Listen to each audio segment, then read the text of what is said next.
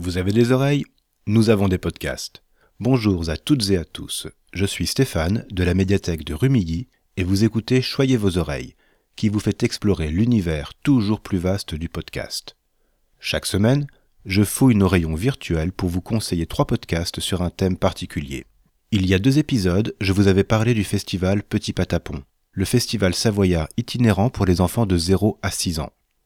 J'en avais profité pour vous présenter des podcasts abordant les questions de la parentalité et de l'éducation. Aujourd'hui, pour notre quinzième épisode, on pense aux enfants avec trois podcasts faits pour leurs petites oreilles. Grâce à ces programmes, ils pourront explorer l'espace infini ou rencontrer des figures légendaires. Notre premier podcast est un balado québécois qui s'appelle Le facteur de l'espace. Et il n'y a pas tromperie, c'est bien l'histoire d'un facteur qui fait ses tournées de planète en planète c'est le résultat d'une collaboration entre le studio La Puce à l'oreille et les éditions de la Pastèque, qui ont adapté pour l'audio la bande dessinée Le facteur de l'espace de Guillaume Perrault. Mais qui est donc ce facteur? Notre héros, ou plutôt anti-héros, s'appelle Bob. Il est facteur, ça on l'avait compris, et il aime son métier. Chaque jour, à bord de son vaisseau, il fait la même tournée, et ce train-train lui convient parfaitement. Parce qu'il n'aime pas vraiment le changement, notre ami Bob. Normalement, là, vous devinez un peu ce qui va arriver. Eh oui, son quotidien ronronnant s'apprête à être bousculé parce que son patron a décidé de lui attribuer une nouvelle tournée. Et là, c'est l'enchaînement des catastrophes. Chaque épisode nous fait découvrir une nouvelle planète, au mieux inhospitalière, au pire complètement hostile.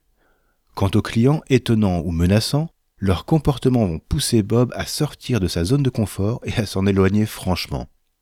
Si on ajoute à ça un ordinateur de bord récalcitrant, plus rien ne va pour notre facteur. L'histoire est assez courte, puisqu'elle fait six épisodes qui s'écoutent en à peine deux heures et en famille, dès 8 ans. C'est rythmé avec une ambiance sonore aux petits oignons. Et c'est drôle, autant pour les enfants que pour les parents. Et si le programme vous plaît, je ne peux que vous encourager à visiter le site de la puce à l'oreille. Il regorge de balados de grande qualité pour tous les publics et tous les âges.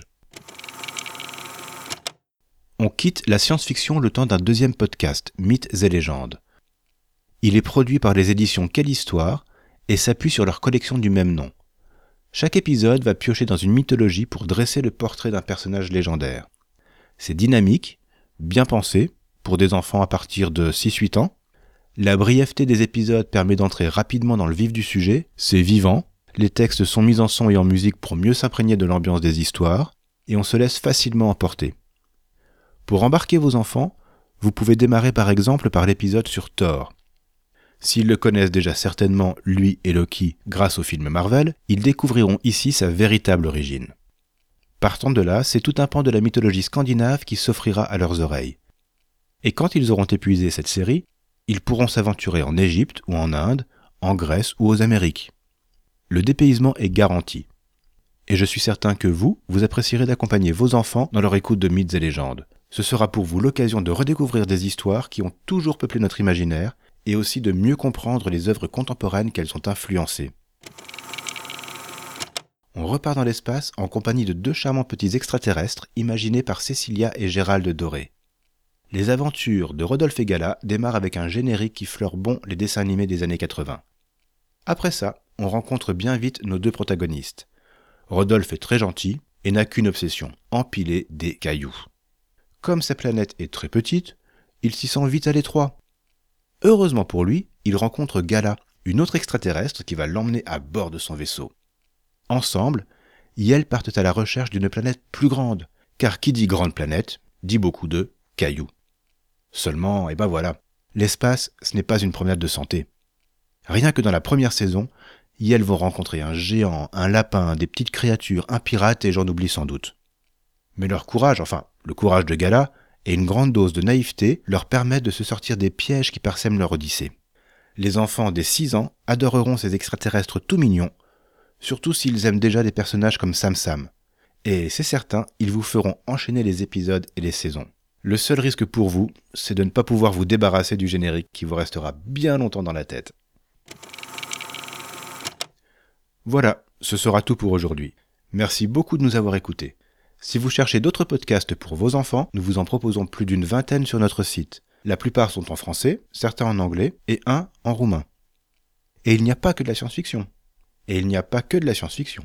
Pour ne pas manquer nos prochains épisodes, abonnez-vous dès maintenant dans votre application de podcast préférée. Vous pouvez nous écouter sur PodCloud ou sur YouTube, nous retrouver sur le site de la médiathèque et discuter avec nous sur Twitter. Vous trouverez les liens et les références des podcasts évoqués dans les notes de l'épisode. Choyez vos oreilles est un podcast de la médiathèque du Quai des Arts à Rumilly, proposé et réalisé par Stéphane de l'espace Image. À la semaine prochaine pour continuer à choyer vos oreilles. Et voici l'indice pour deviner le thème du prochain épisode.